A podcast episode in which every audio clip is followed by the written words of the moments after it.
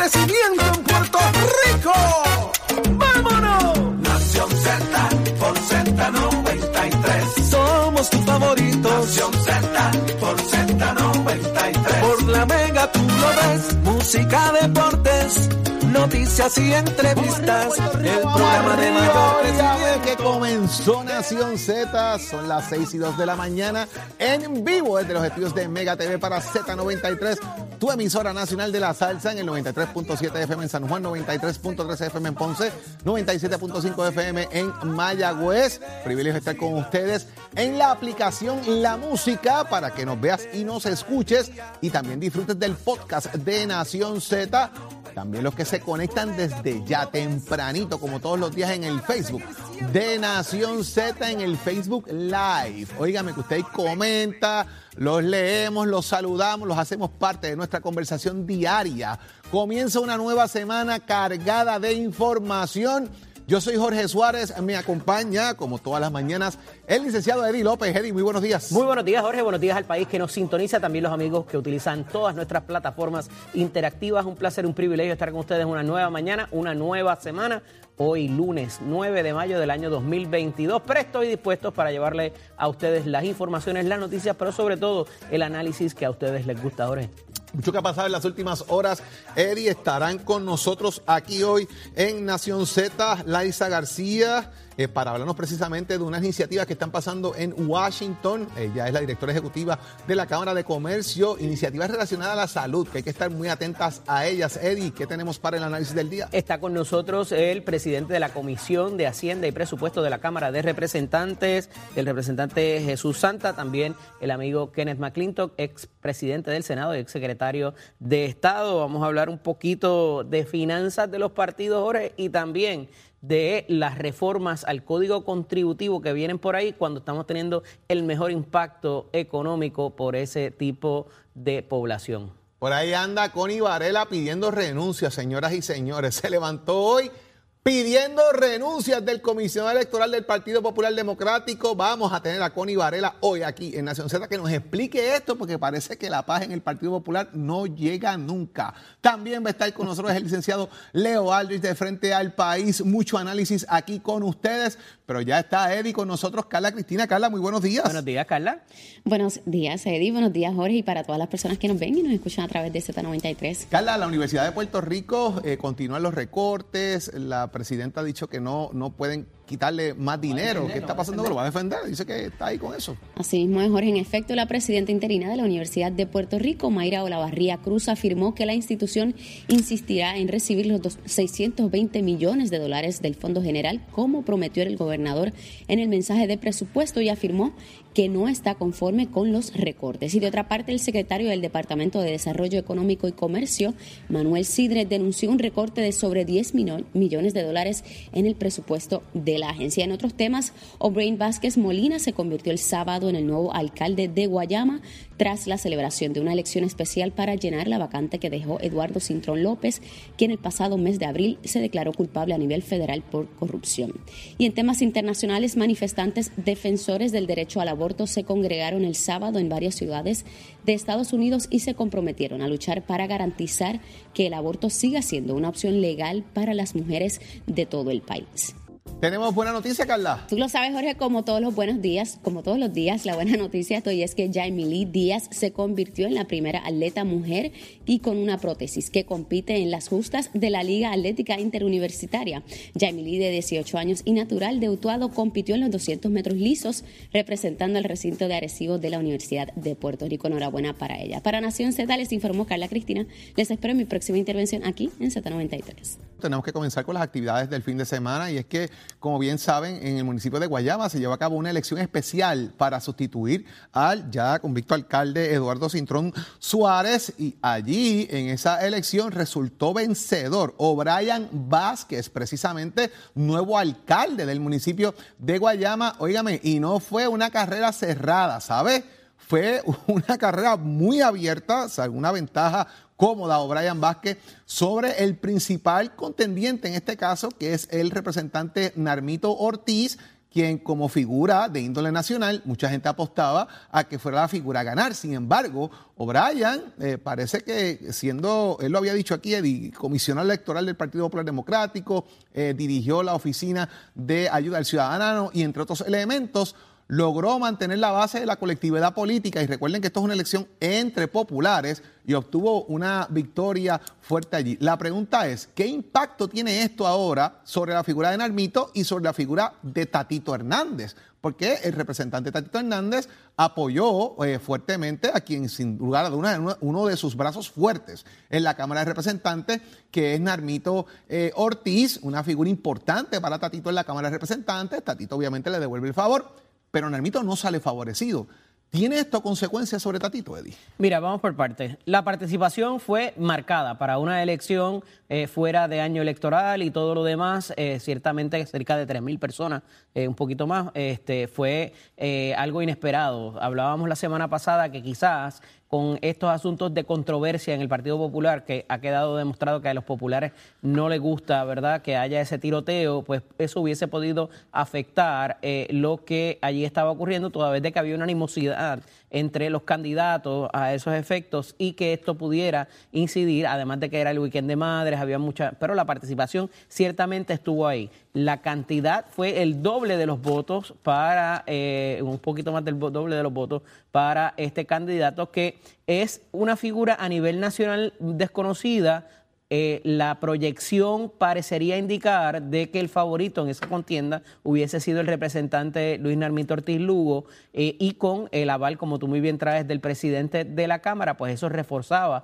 el asunto, además de las demás controversias. Aquí habían dos controversias particulares que eh, de alguna manera nublaban a estos dos candidatos. El asunto de Bahía de Jobo, que se le ha consistentemente traído al, al representante Ortiz Lugo, y en el caso del hoy alcalde O'Brien Vázquez, su cercanía al exalcalde Eduardo Cintrón Suárez por haber sido eh, uno, su mano derecha y haber participado particularmente como presidente de la Junta de Subastas en lo que ocurría en el municipio. Así que esas dos controversias sobre estos dos candidatos, eh, había una tercera candidata que sacó 22 votos, ¿verdad? Eh, y que también se vio marcada en otro tipo de controversia que tenía que ver con lo que es el Bahía de Jobos también y ahí estaba eh, puesta la situación, pero de nuevo, insisto, la expectativa a nivel nacional, como muy bien trajo, eh, como muy bien trajo Jorge, era que Narmito este, pues tenía ese apoyo. Ahí están los resultados para los amigos que nos están viendo a través de eh, Media TV, también en, la, música y el Facebook Live. pueden ver las diferencias. Y parecería, ¿verdad?, que él llevaba una ventaja a esos efectos, pero como dice Jorge, all politics are local y los asuntos de Guayama se quedaron en Guayama y decidieron contundentemente los guayameses para que O'Brien Vázquez Molina se convirtiera en el próximo alcalde de la ciudad Brujadores. Es interesante porque en Guayama esa es la tendencia de que all politics are local, ¿verdad? En ese sentido, si no busca primarias anteriores, habían figuras nacionales también lo fue el ex senador Cirilo Tirado Rivera, que intentó ser alcalde de Guayama, Eduardo Cintrón, que fue el alcalde convicto, que intentó en un momento dado también ser alcalde previo a su, a su elección como alcalde, y el doctor Carlitos Ortiz. ¿Saben quién ganó esa primaria? Carlitos Ortiz. No la ganó ninguna de las dos figuras de fuerza. De hecho, Cirilo llegó tercero en esa primaria, siendo la figura nacional. Así que parecería esto no ser nuevo en el municipio de Guayama, de cómo se maneja el tema y ahí está el resultado de, esa elección, aparte obviamente de, la estrategia local, la estrategia electoral que hayan montado, hay un nuevo alcalde en el municipio de Guayama. Repercusiones, veremos a la larga qué pueda ocurrir con eso en la Cámara de Representantes y las decisiones que bien pueda tomar el representante Narmito Ortiz. Eddie, eh, Aquí parece que el asunto de los chavitos de los partidos políticos está a la más de interesante. Y es que reporta. No, no está eh, interesante, está triste. No, está interesante. Te voy a decir por qué yo pienso que está interesante. Y es que eh, los datos que recopila la Oficina del Contralor Electoral de Puerto Rico refleja, primero, que esto es desde. Falta todavía el informe de enero y marzo. De, de enero a marzo, ese trimestre, porque hay una prórroga solicitada por el Partido Popular Democrático, por Victoria Ciudadana y por el Movimiento Dignidad los tres, los tres partidos solicitaron prórrogas de informes. Dejando eso establecido, lo que plantea desde el último informe, que es octubre a diciembre, en este caso, Es que el Partido Popular Democrático lo que tiene en la cuenta de banco son 7.379 pesos. Yo no sé si eso da para pagar la luz y el agua, eh, pero eso es lo que tiene el Partido Popular depositado en su cuenta. La, segundo partido de menor eh, eh, cantidad de dinero es Proyecto Dignidad. Luego de ello viene el Movimiento Victoria Ciudadana con 17 mil dólares. Luego el Partido Nuevo Progresista con 20 mil dólares. Y el Partido Independentista puertorriqueño es el que más chavitos tiene. 162.852 dólares con 59 centavos. Partiendo de la premisa que hay unas pruebas radicadas que están ahí, que hay un informe que falta. El PIB y el PNP radicaron ya de enero a marzo y reflejan 162 mil dólares el PIB, 20 mil dólares el PNP. ¿Qué es lo que me resulta interesante, Eddie? Las transferencias electrónicas, que muchas de estas se están dando por ATH móvil y por PayPal lo que denota de dónde sale el dinero y hacia dónde va. Y en gran medida, si esto comienza a convertirse en una forma de, de contribución política, es más fácil el rastreo de dinero la fiscalización, ciertamente, eso nos dice el Contralor Electoral Walter Vélez a los efectos. Y Jorge, aquí varios datos importantes de ese titular. Tenemos que partir de que es año no eleccionario, por tanto, pues ah, quizás la animosidad o la generosidad de esos, eh, de esos aportadores pues no es tanta, ¿verdad? Eh, tenemos que también ponerlo en el contexto de la controversia que existe en algunos partidos y los asuntos de la investigación de ciertos donativos en ciertos partidos también. Eso tiende un poco a la gente a entonces tomar espacio Pero eso yo creo que se vería ahora. algo atrás. Eh, claro, hemos visto. Eh, aquí tú tienes el informe acá en marzo. Pero tú sabes que esto no es nuevo. Sí, pero yo y las controversias en el Partido Popular no son nuevas. Pero por eso, lo de las investigaciones de donativos, yo pienso que se va a reflejar todavía en el próximo ciclo. O sea, que se va a hacer peor. Sí, por yo pienso que sí. Coincides conmigo en que es triste. sí, sí, y un poco es lo que resalta el ex comisionado y el ex senador Baez Galip a los efectos de que eh, este tipo de controversia tiende a alejar al, eh, a la, persona que aporta las campañas políticas, así sea un pesito, así sea eh, cantidades mayores. Y ciertamente lo de las transferencias electrónicas que el propio Contralor Electoral lo favorece porque ciertamente la fiscalización es más ágil para esos propósitos y para hacer el propio informe de la colectividad al final del día. Estos informes pues pudieran eh, resultar engorrosos y no siempre aparece una persona para que los firme y los haga y los presente, eh, pero eh, ciertamente el asunto del PIB es muy interesante bajo la última, quizás la última eh, eh, ciclo electoral donde estaba Juan Dalmao envuelto y demás en lo que en la campaña que está llevando a través de las escuelas y las diferentes actividades que están haciendo también me parece que es importante. Lo voy a tocar un poquito más a fondo ahorita con el panel eh, político para ver qué nos tienen que decir esto y qué pudiera representar para el próximo año que a pesar de que no es año electoral, es año de, de, de lo que son las primarias. Y Jorge, aquí hay otro asunto, lo que recauda los candidatos versus lo que recauda el, partido, Correcto. Y esto pues también hay que tenerlo eh, un poco, eh, eh, ¿verdad?, presente porque el partido donde está el gobernador, el partido donde todavía no hay un candidato a gobernador definido, pues también esto pudiera incidir en esas cantidades que se recogen. Y lo que recogen los PAC, ah, no, eso todavía no, eso viene para después en el análisis. Y los super PACs. Pues y los super PACs. Es que, señores, no, No es fácil, no es fácil en el sentido de cómo se está manejando el tema de la finanza de los partidos políticos y Eddie plantea un punto bien importante. Las campañas se separan, gobernador y la campaña institucional, y el gobernador recoge dinero para el gobernador, como candidato a gobernador, en la campaña del gobernador versus lo que es el partido político. Y eso muchas veces incide en las finanzas de los partidos políticos drásticamente porque todo el mundo le da dinero al candidato a gobernador no necesariamente al partido político. Vamos a ver por dónde anda eso, porque habría que ver cómo andan las finanzas de los, presidentes de los cuerpos legislativos y otras figuras ahí también, porque eso incide. Ciertamente, Jorge, y también... Tatito tenía eh, más chavo que el Partido Popular la última vez. Es importante, esto se materializó bastante visiblemente, por decirlo de cierta manera, en aquella controversia cuando estaba Ricardo Rosello y Pedro Pierluisi y cambia el partido eh, de su presidente y qué pasaba con el dinero que se había recaudado, si debía seguir recaudando para el PNP o si era para el candidato ¿verdad? Y yo creo que es eh, cuando más cristalizado quedó esta situación de, las, de la diversidad eh, de, aportaciones, si es para el partido o si es para... y cuánto se le debería requerir a ese candidato si el candidato no va a correr para la elección finalmente como gobernador.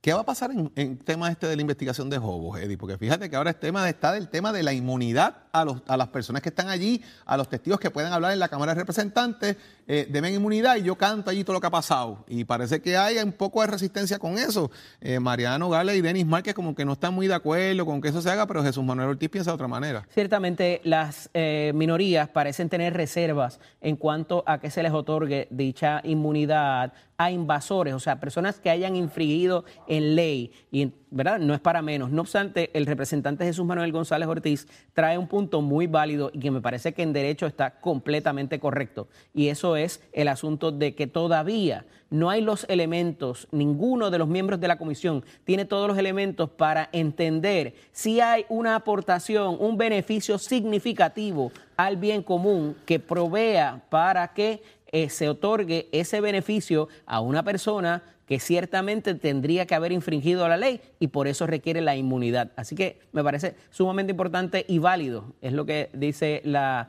jurisprudencia y la ley para los efectos de proveer esta inmunidad que cubre a nivel estatal, federal y de cualquier otro tipo de investigación administrativa. Y mucho todavía, Eddie, que queda por ahí. Oye, me renunció el alcalde de Aguabuena, el alcalde de Humacao, efectivo el 16 de eh, mayo. Parece que querían cuadrar la quincena para la renuncia. Eh, también lo que pide Connie Varela, que lo vamos a estar discutiendo más adelante, sigue el, el tejemeneje con el tema de la crudita, que hay que mirarlo de cerca. Que sí. Eh, y obviamente el tema de la UPR, que se va a seguir defendiendo el presupuesto de la misma. Todo lo vamos a discutir aquí en que quédese pendiente con nosotros, pero como siempre. Y ya está con nosotros el amigo Tato Hernández conectado. Muy buenos días, Tato, saludos. Saludos, Tato. Muy buenos días, muy buenos días para ambos, señoras y señores. Espero que hayan compartido ayer en el Día de las Madres. Los que las tienen vivas, pues mucho mejor. Los que no están con nosotros, pues ya usted sabe, el cementerio, su florecita, y el compartir y ya pues el show tiene que continuar y aquí estamos, señoras y señores. Óigame, boxeo, papá, boxeo lo que hubo, vámonos, sorpresitas ahí. Vámonos con el boxeo, que estos deportes están buenos, pero para complacer al licenciado López estoy decaído. Estoy penumbrado porque mis Boston no le ganan ni al equipo de pequeña liga de Bucapla, pero ya usted sabe cómo es. Esa es otra historia que después hablaremos. Así que complacido, señor. Señor director, suéneme la campana, está en la cabeza 3, la de allí. Muchas gracias. Óigame, cayó el Canelo y de qué manera. El escenario estaba encendido en Las Vegas. Se enfrentó al ruso Dimitri Vivol y no sabía que este tipo es súper duro en la categoría de los semipesados, 175 libras. Los jueces la vieron 115, 113. Yo vi la pelea y si acaso Canelo ganó tres rounds, vamos a darle cuatro, pues sería 116, 111. Pero vamos a ver qué pasó con eso. Pero mientras tanto, Canelo quiere una revancha. Canelo dice que no fue su día, que él dio lo mejor. Canelo parece que tenía en algún momento de su mente que podía ganar, pero la verdad que el ruso, el ruso, perdón, debí decir, le dio clases de boxeo y de qué manera y se llevó la victoria. Ahora el escenario de Canelo pues está en dos etapas. O hace la revancha con él, o en septiembre la pelea que tiene pautada contra el señor Gennady Golovkin, el Triple G. Vamos a ver lo que pasa, que usted se va a enterar aquí en Nación Z, donde nace la noticia deportiva. Llega a Nación Z, Z, nuestro psicólogo industrial y coach, el doctor Carlos Javier Santiago, con su palabra poderosa, directo a la conciencia, traído a ti por la buena noticia. Puerto Rico está con nosotros el doctor Carlos Javier Santiago. Muy buenos días, doctor. Muy buenos días, buenos días para ti, buenos días y felicidades a todas las madres, ¿verdad? Que atrasadito, pero ahí, ahí estamos, es bueno que llegue siempre. Oye, Jorge, ¿el amor debe ser condicionado o no debe ser condicional? Mira, a ver, ¿qué tú piensas? Eso es una gran pregunta. Yo creo que el amor debe nacer, no debe tener condiciones. ¿Verdad que sí? Y, muchos piensan, y muchos piensan lo mismo, ¿verdad? De que el amor debe ser incondicional. Y, y no confundamos a todos ustedes, mis queridos amigos, que el amor incondicional es cuando tú te das por completo abandonando tu propio ser. Eso no es así. el amor incondicional lo que significa es que no ponemos condiciones específicas para nosotros amar a un ser humano o amar a, las personas que nos rodean. Me, Hoy, hoy quise tocar este tema, Jorge, que es bastante intangible, que es bastante suavecito, fresita, como dicen por ahí, porque muchas personas me lo han pedido, dado el hecho de que ha habido cada vez más maltrato conyugal o que ha habido, este, eh, tú sabes, los, los feminicidios se han disparado. Y, y el tema de hoy no es feminicidio, el tema de hoy es amo incondicionalmente a una persona que no, que no siento que me ama. La respuesta aquí es no. No podemos amar a aquella persona que definitivamente te provoca algún daño y nadie está obligado a estar con nadie. Aquí el detalle implica en que nosotros podamos tener la conciencia, y dije conciencia, estar conscientes de que hay una reciprocidad en esa relación de pareja. Y cuando nosotros tenemos reciprocidad es que nosotros estamos ofreciendo lo mejor de nosotros y recibimos lo mejor de la otra persona. El poner condiciones a veces nos separa y nos pone en un plano donde nos metemos como dentro de una burbuja, dentro de una caja y no tenemos la oportunidad de poder compartir con todos los seres humanos que nos rodean, hijos, pareja, familia, ¿verdad? Lo mejor de cada uno de nosotros. Establecer límites en una relación, sea cual sea esa relación, no necesariamente es establecer condiciones, es permanecer en una zona donde el valor propio, la autovalía, el, amor propio es lo que prevalece. Ama a tu prójimo como a ti mismo, dice la palabra. Por lo tanto, tienes que amarte tú primero, tienes que establecer incondiciones para ti, o sea, no condiciones para ti, en el sentido de tú sentirte en plenitud, y tienes que poner límites a aquellas personas que van a estar eh, en tus círculos más íntimos de relación para que entonces tu bienestar espiritual, emocional y psicológico se vea en una zona segura. Eh, poner condiciones eh, no necesariamente implica el que tú vas a negociar 50-50, 30-30. No, estamos hablando de que establecemos condiciones para la salud mental, la salud espiritual y la salud física y incondicionalmente cuando nosotros sabemos que ese amor está siendo recíproco y estamos recibiendo en equivalencia lo que le estamos dando a la otra persona, tipo, porque si no, entonces estamos en desventaja, ¿no te parece? Totalmente de acuerdo. O sea, uno tiene que de alguna manera, no, deben haber condiciones para el amor. Es más, a mí me suena a veces hasta chantaje eso, doctor, de alguna manera. O sea, tiene que nacer, uno tiene que valorarse y así mismo valorar los sentimientos por las otras personas. Por supuesto, y cuando hablamos de este tema estamos hablando de poner los borderlines, los, límites que van a permitir que haya un win-win, un ganar-ganar y que la relación sea en reciprocidad, que es lo más importante y esto implica a los hijos. Así que si quieres verte bien, si quieres sentirte mejor, tienes que llamar a Willy Negron Hair Designers al 786-9966, 786-9966 y todavía me quedan espacios, Jorge, para el vivencial de liderazgo. Si quieres ser un líder transformacional, tienes que estar conmigo el 4 y 5 de junio. Va a ser virtual, vamos a pasarla riquísimo, así que comunícate inmediatamente 787-755-5441 o entra a carlosjaviersantiago.com, carlosjaviersantiago.com. Dale, porque todavía está a tiempo. Ahí está. Muchas gracias, doctor, como siempre, por su palabra poderosa aquí en Nación Z. Bendiciones. Mis amigos, por ahí viene, por ahí viene, ya está llegando Jesús Santa, Kenneth McClintock, al análisis del día con el licenciado Eddie López. Así que que se conectado aquí con nosotros.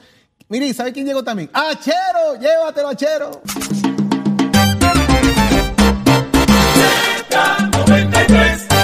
Jorge Suárez. La fiscalización y el análisis de tus mañanas de lo que ocurre en y fuera de Puerto Rico comienza aquí en Nación Z. Saudi Rivera. La verdad con un análisis serio y responsable. Y Eddie López. Levántate que el despertador te está velando y te agarra el tapón. Nación Z por Z93. Dime cómo llego a Ya estamos listos aquí en Nación Z, seguimos con ustedes, regresamos en vivo para que usted esté al tanto de lo que ocurre aquí fuera de Puerto Rico. Migdalia Vélez, Blanca Rivera, Alberto Ríos, Ángel Dávila, José Vargas, Lisset Silva, Ángel Mongo, están pegaditos ahí, Luis El Mongo Delgado, pegaditos a Nación Z. Óigame, desde su carro, desde el Facebook Live, en las aplicaciones digitales, poniéndose al día, pero está ya lista Carla Cristina con más información. Carla, eh, parece que siguen saliendo de alguna manera los gastos de Luma Energy.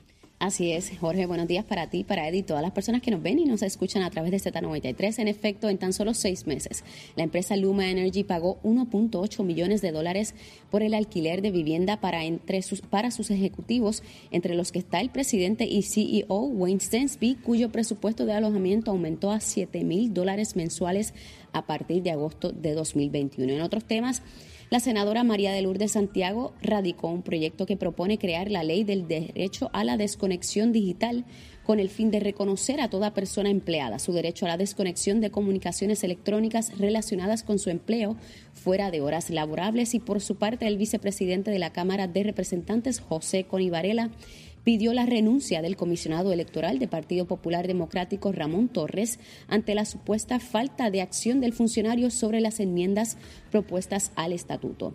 Y en temas internacionales, la primera dama de Estados Unidos, Jill Biden, hizo una visita no anunciada a Ucrania durante el fin de semana y sostuvo una reunión sorpresa por el Día de las Madres con la primera dama de la nación europea, Olena Zelenska, mientras Rusia sigue avanzando con su guerra en las regiones del este.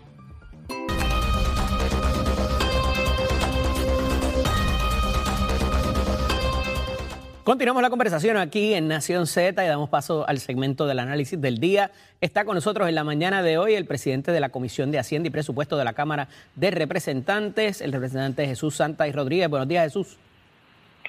Buenos días a ti, Eddie. Buenos días a todos los buenos amigos de la Mega. También está con nosotros el ex presidente del Senado y ex secretario de Estado, Kenneth McClintock y Hernández. Buenos días, Kenneth. Muy buenos días a ti y a Jesús. Bueno, vamos a empezar porque hay, mucho, hay muchos temas que cubrir. Y les envié a unos titulares, ¿verdad?, que trascendieron en el día de ayer y que tenían que ver con este impacto que hay de eh, vuelos privados llegando a Puerto Rico, aviones privados llegando a Puerto Rico, y esto pues evidentemente es capital de fuera de Puerto Rico que están tomando ventajas de estos decretos de lo que es particularmente ley 22, porque la ley 20 es la de exportación de servicios, pero Hoy mismo se discute en la Asamblea Legislativa para ponerle trabas a ese código de incentivos para esos ley 22. ¿Por dónde vamos con eso? Comienzo contigo, Jesús. Bueno, el Senado tiene un proyecto que había sometido anteriormente, Cámara tiene otras ideas eh, y en conversaciones que he tenido con el senador Juan Zaragoza, él va a empezar un análisis del proyecto que él sometió, que en, parte tiene una línea similar de la Cámara. Nosotros estamos buscando que, ese beneficio eh, no sea discriminatorio, que toda aquella persona que pudiera cualificar para él en la vía de, poder manejar lo que es la ganancia de capital, tener esa excepción y mover dinero en el país, pues mira, yo no veo por qué sea malo traer una persona de afuera a mover dinero en el país en Puerto Rico y que una persona de aquí también lo haga. eso no da una diferencia y en eso estamos de acuerdo. Obviamente hay una intención de tratar de garantizar mediante el decreto que esa inversión exista. O sea, 22 que está invirtiendo en Puerto Rico, se entiende que hay otras personas que quizás no están haciendo el mejor uso de ese decreto o por lo menos no está brindando el beneficio esperado cuando tú das un decreto. Eh, eso es parte del proceso legislativo. Eventualmente ese proyecto llegará a la Cámara y como nosotros hemos dicho anteriormente, todo tipo de idea buena referente a lo que son cambios en el Código de Rentas Internas, en cuestión del Código de Incentivos o inclusive en el CRI, lo vamos a incluir en lo que se llama un ómnibus para que entonces con cierta relación y cierta coordinación entre leyes, o sea que una no choque con otra, puedan, ser aprobadas. ¿Quieres, matamos la gallinita de los huevos de oro con esto al cambiarle las reglas quizás a esto a estas personas una vez invierten en Puerto Rico? Eh, eh, esto ha sido una de las quejas más grandes eh, que ha habido, que, las reglas no están claras y que en cualquier momento me las pueden cambiar.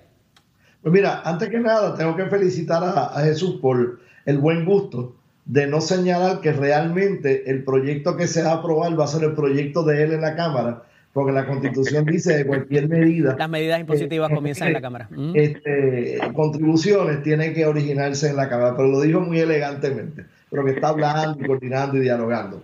Eh, obviamente, lo que se vaya a cambiar aplicaría a los nuevos decretos, porque los decretos que ya se han establecido ya hay una regla de juego que el gobierno de Puerto Rico tiene que honrar. Si ya se le prometió una cosa a las personas que reciben eh, estos decretos, hay que continuar con eso por el periodo que, que, le quede a ese decreto, que es de un número fijo de años. Pero eso traería algo más peligroso, Kenneth. Entonces vamos a tener decretos distintos y no están en igualdad de, de condiciones. ¿Eso pudiera desacelerar a que siguiera llegando ese capital nuevo? Bueno, este, la realidad es que los decretos eh, son decretos, son unas promesas que se han hecho mutuamente las dos partes. Y el gobierno no puede cancelar un decreto, tiene que honrar los términos de ese decreto, a menos que pueda negociar con el tenedor de ese decreto y explicarle cómo los beneficios que le está ofreciendo en la nueva legislación si sustituyeran los beneficios de la vieja legislación, de la ley 22, pues podría resultarle mejor y que el eh, contribuyente acceda a, a, renunciar a los beneficios que ahora tiene para acogerse a unos nuevos beneficios. Pero el, sería el contribuyente el que tendría que, que ceder en esa en esa transacción. Jesús, en el cuatrenio pasado, cuando se convirtió en lo que es la ley 60, que es el código eh, ¿verdad? De, incentivos, eh, ya se le habían aumentado unas disposiciones, particularmente con lo que tiene que ver con la donación a las instituciones sin fines de lucro. ¿Qué cambio nuevo habría aquí o qué otras imposiciones o fiscalizaciones adicionales se le impondría quizás a este sector? Mira, la ley 22 requiere varios cambios y no todos son legislativos. Yo creo que la última parte, que es la que quiero tocar primero, que tú planteaste, es importante. Yo creo que parte del problema es que no tenemos toda la información. Aquí, fuera de la cantidad de decretos que hay, nadie sabe con exactitud cuánto de eso que tiene un decreto es invertido en Puerto Rico. Oye, quiero aclararte, el Normandy lo compró una persona de ley 22 o sea, estas no son, no todas esa gente, y se habla del 50%, del 60%, del 40%, pero no hay certeza de cuánta gente ha invertido. Como lo está viendo la Cámara, hay dos cosas aquí que pueden chocar y hay que tener cuidado con ellas. Si queremos que esta persona que tiene un capital, que goza de una exención, especialmente por la ganancia de capital aquí en la isla, más que no paga contribuciones federales, invierta en la isla. Y hay que buscar mecanismos para que eso ocurra, porque yo creo que ese es el verdadero beneficio que tiene la isla. Pero por otro lado, creo que es un instrumento para traer la diáspora aquí. O sea, el país se está despoblando. Yo creo que hay que buscar mecanismos para traer a este profesional a la diáspora que pueda cualificar con estos eh, incentivos. Y si tú le vas a poner más trabas, le va a hacer más difícil eso otro. Inclusive, si estamos abriendo, queremos abrir la ley 22 para todo el mundo, o sea, todos somos ley 22, si ese fuera el caso, al tú ponerle más trabas, pues va a ser también más difícil a un puertorriqueño acogerse a ese beneficio. Así que cuidado con las trabas. Yo prefiero de alguna manera crear algún tipo de instrumento que facilite la inversión en la isla, que es al del día lo que quería el decreto. Eh, y, y no tra yo creo que si queremos hacerlo iguales para todos y si queremos que haya una actividad económica basada en ese incentivo como tiene que haber en otros, entonces tenemos que ser cautelosos con, con muchas ideas que salen al aire y que eventualmente cuando tú las mides tienen un impacto no solamente sobre la cuestión fiscal, tiene un impacto a nivel de la economía. Quienes vamos, vamos a aprovechar que Jesús empezó a subir la cuesta y se está notando este, este efecto de la compra de propiedades y lo que se llama la gentrificación, ¿verdad? Eh, en, un término en inglés, eh, se ha dado en otras jurisdicciones, en Brooklyn, por ejemplo, en Hoboken, en, Nueva York y New Jersey. Eh, y trae una molestia que cada vez se hace más manifiesta, como que nos están dejando sin propiedades, el, el, el, el, avalúo también está inflado, el mercado se infló, pero hay gente beneficiándose de esto también que les están comprando. Y esos no dicen nada o se quejan después que cogen los chavos de, de, de, lo que vendieron. Primero, en Brooklyn, en Hoboken, no existe la ley 22. Así que la razón que la gente está comprando y que se está gentrificando algunas áreas es porque hay más dinero en la economía.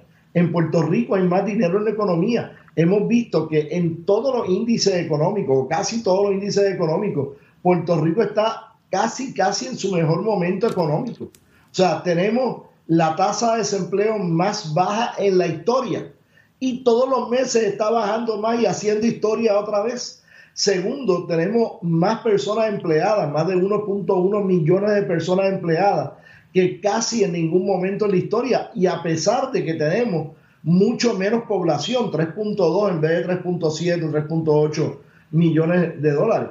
Lo que ocurre es que en Puerto Rico hay más prosperidad, la gente tiene más dinero para comprar y están aprovechando esa, esas oportunidades.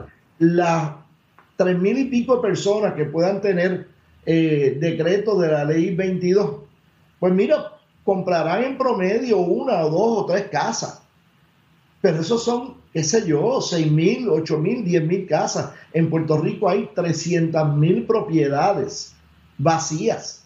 Así que no es por eso. Lo que hay son personas que no creen en estos incentivos económicos, que se están agarrando el hecho de que los precios están aumentando en algunos sectores de Puerto Rico para usarlo de excusa para estar en contra de los incentivos económicos que están funcionando.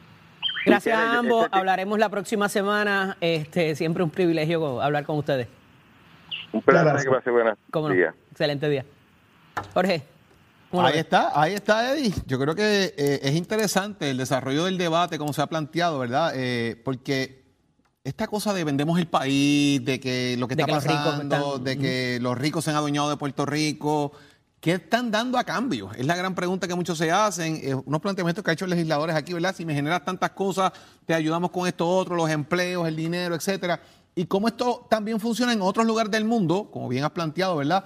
en New Jersey, en Hoboken, en otros lugares en Nueva York también. Eh, pero hay una realidad de, circunstancias en ley.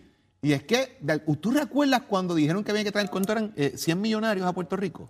Que lo dijo el gobernador Fortuño, me parece que fue, de que había que traer 100 millonarios a Puerto Rico para atender la situación. Con eso se arreglaba y con eso se arreglaba la cosa económica de Puerto Rico. Entonces, de repente, se convierte en una crítica eh, por la ley o no sé qué. yo creo que ese es el día a día político del país con el que nosotros eh, eh, bregamos, Eddie, de alguna forma u otra. Y traigo esos ejemplos de esas dos, ¿verdad? Esas dos ciudades, porque si bien no hay decretos, eh, fue cambiando lo que es el componente poblacional. Y eso te trae el que llegue gente más joven, que haya otras necesidades de infraestructura como escuelas, hospitales, farmacias, restaurantes, todo lo demás, la mejoría en las carreteras. Y eso va a traer, me parece que todavía, y, y coincido con el representante Jesús Santa, es muy temprano para uno tener verdaderamente cuál es ese impacto, a pesar de que ya van casi 10 años de que estas dos leyes están funcionando. Ahora estamos viendo ese, eh, e, ese impacto quizás no solamente el económico, sino ya esta gente pidiendo una mejor infraestructura, pidiendo, pidiendo eh, lo, de la, lo, de la, energía, las utilidades. Y eso evidentemente se suma a las voces. Eh, que están requiriendo que todo este, que el país se reforme. Y oye, y va a haber un impacto político ahí también, eventualmente, porque esa gente van a votar aquí. Entonces.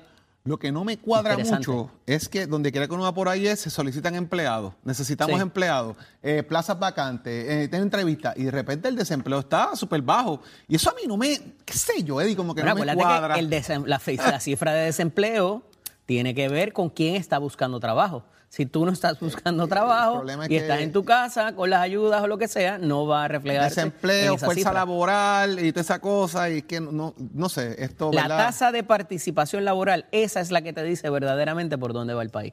Alberto Pérez está conectado con nosotros, Eddie, Ángel Medina, Alicia Tosado, Andrés Alicea, Alberto Álvarez. De hecho, eh, Alberto hace un comentario de la crudita que aumentó la gasolina en estos días. Si aumentó, es que la crudita todavía no ha entrado en efecto, eh, Alberto. y ahora mismo tenemos un problema que la Junta de Supervisión Fiscal le puso un, detente a ese tema, así que sigue para arriba la gasolina, pero no ha entrado todavía en vigencia. Es un aspecto muy técnico, ¿verdad? Esto se llevó a cabo de una, por una resolución por la Asamblea Legislativa. Requería que hubiera un proyecto de ley para que pudiera hacerse el desembolso del dinero de la suscripción conjunta de, de los seguros de Puerto Rico que usted paga en el seguro obligatorio. Requería que hubiese un proyecto de ley y una resolución. Fue el vehículo eh, erróneo y por eso la Junta le puso un detente hasta tanto se subsane eso. Pero debería ocurrir. Si eso va a ser significativo o no, yo insisto en que me parece que no lo va a hacer, pero ciertamente eh, en el fin de semana, Jorge, eh, se dispararon los precios de en bomba cerca de 5 o 6 centavos. Sí, sí, sí, lo sentí.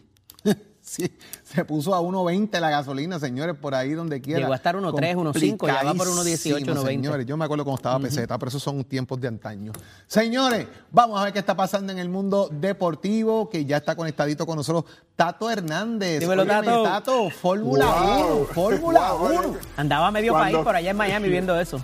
Mira, cuando estaba peseta, wow, ese tiempo de allá de la central, cuando sonaba cerca de tu casa.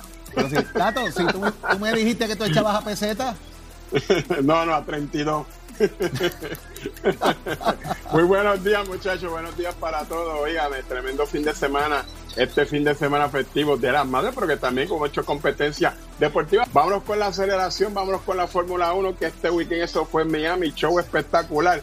Todo el mundo, ya usted sabe, viendo estas carreras. Ahí está la gente de Red Bull que llegaron en la primera posición, se la dejaron caer y de qué manera el señor Max Verstappen le pasó a los de Ferrari, no perdió oportunidad. Max Verstappen gana la carrera, los de Ferrari llegaron segundo, tercero y cuarto llegó Checo Pérez, que es del Club Red Bull, pana del Bad Bunny, el conejo, el conejo malo. Mucho artista que estuvo presenciando esa carrera, así que usted sabe, también estaba Maluma, también estaban grandes jugadores del balompié mundial que estaban cita allí con la gente de Ferrari viendo la cara. Fue tremenda carrera, muy emocionante. A todos estos amantes de lo que es el circuito, la Fórmula 1, pues tuvieron tremendo manjar. Cabe señalar que Max Verstappen es su tercera carrera que gana corrida, así que la gente de Red Bull se la está dejando caer de qué manera. Ferrari, Mercedes tienen que apretar. Usted se entera aquí en Nación Z, somos deportes.